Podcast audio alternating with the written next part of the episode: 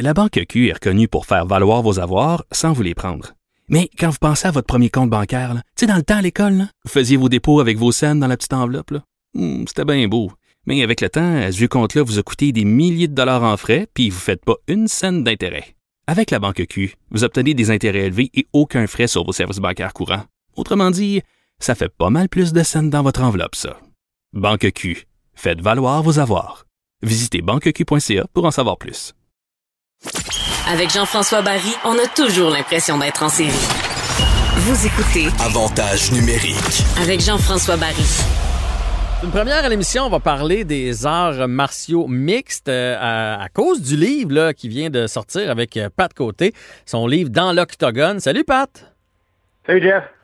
Euh, merci de prendre du temps pour nous. Je- je- première question, euh, comment ça se fait que tu as décidé de sortir un livre? Ça part de où cette histoire-là? Ben écoute, euh, ceux qui savent, ceux qui ont suivi ma carrière, j'ai fait euh, carrière là-dedans pendant 15 ans de temps quand même. J'ai fait carrière 12 ans dans l'organisation de l'UFC. Donc euh, j'ai vu le sport évoluer et euh, ce sport-là, ben, je l'ai tatoué sur le corps quand même. Même si je fais d'autres choses, tout le monde va se rappeler de moi comme étant l'ancien combattant. Mhm. À la retraite depuis trois ans. Donc depuis toute ma carrière, on a tenté de de, de donner des, des, une image plus douce à ce sport-là, qui est un sport violent quand même, je comprends.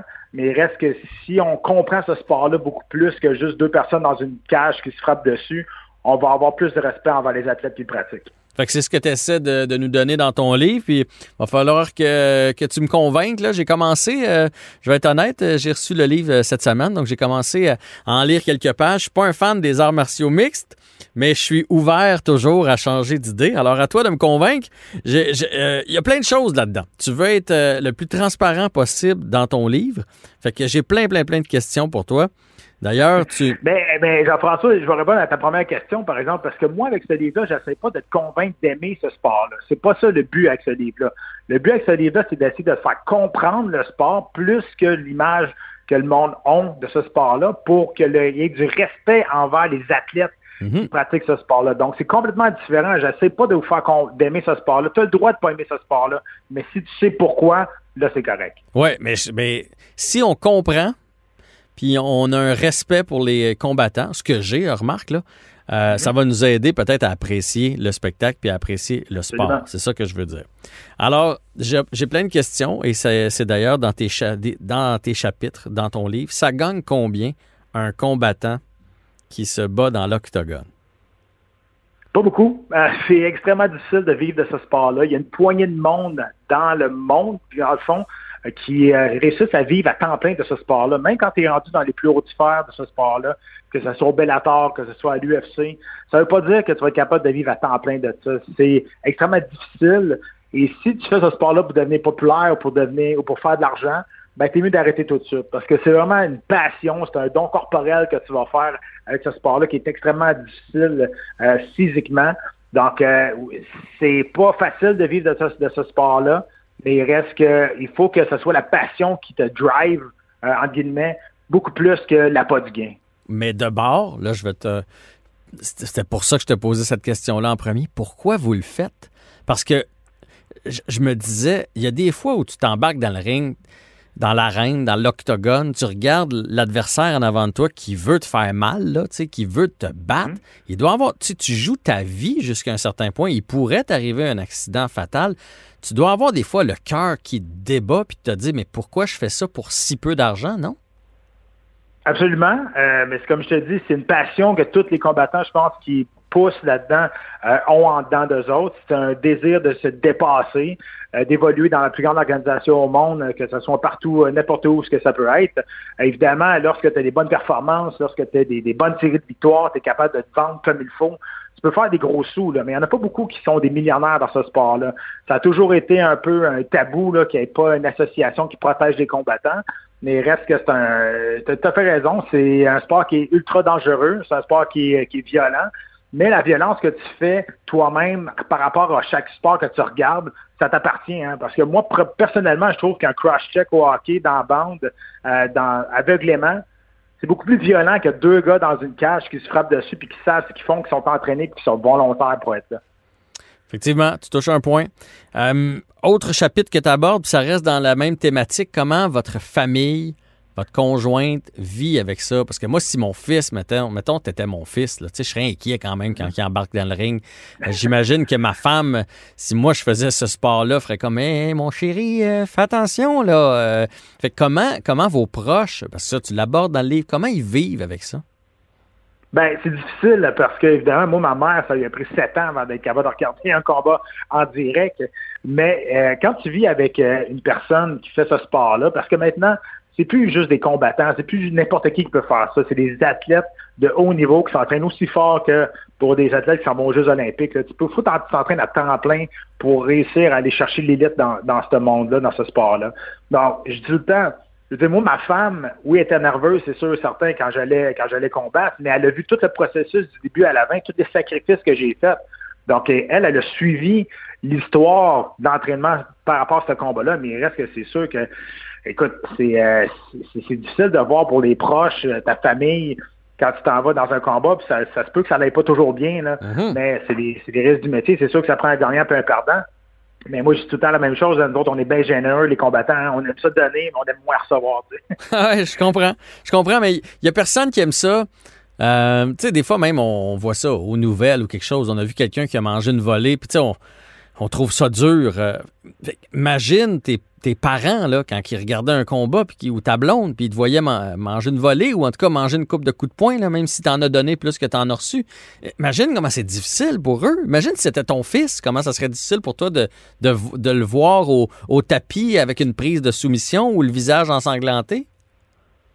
Tu as tout à fait raison. Écoute, euh, c'est le sport, je ne sais pas de de minimiser les, risques de ce sport-là. Du sang, il y en a. Des coupures, il y en a. Des blessures sérieuses, il y en a. Mais j'essaie de démystifier justement ce sport-là par rapport à la violence des autres sports. Euh, on parle des commotions cérébrales, on parle des, blessures. Euh, quand tu fais ce sport-là, tu vas t'apercevoir qu'une coupure, c'est pas si grave que ça. Mm-hmm. ça, va, ça va se réparer, puis tu es prêt à subir ce genre de sacrifice-là. Quand on, quand on regarde au niveau de la boxe ou au football, euh, c'est beaucoup plus dommageable au cerveau que des, combats d'arts martiaux mixtes parce que euh, c'est des coups répétés à la tête. Euh, aussitôt qu'un combattant ne se défend plus intelligemment en arts martiaux mixtes, le combat arrête. Il n'y a pas de compte de 8, il n'y a pas de chance de revenir après avoir une première commotion, d'avoir un deuxième compte de 8 parce que c'est ce qui arrive dans un compte de 8 lorsqu'on est ébranlé. Donc, ce livre-là va expliquer, c'est une bible d'information, va expliquer pourquoi c'est plus sécuritaire ce, genre de sport-là comparativement à un sport qui est plus accepté aujourd'hui. On va lâcher ce sujet-là. Là, je veux savoir pourquoi vous avez toutes les, tous les oreilles en chou-fleur. Parce que ça, ça aussi, ben, t'en parles dans ton livre. Oui, puis je trouve ça une fois que tu en parles parce qu'il y a des sujets très sérieux là-dedans. Il y a de l'explication du sport, il y a des anecdotes, il y a des témoignages très touchants, mais il y a aussi un parti un peu plus euh, le fun à regarder, dont cette question-là qu'on se fait euh, demander souvent. Moi, il y a du monde que je connais même pas qui me regarde qui veulent toucher à mes oreilles.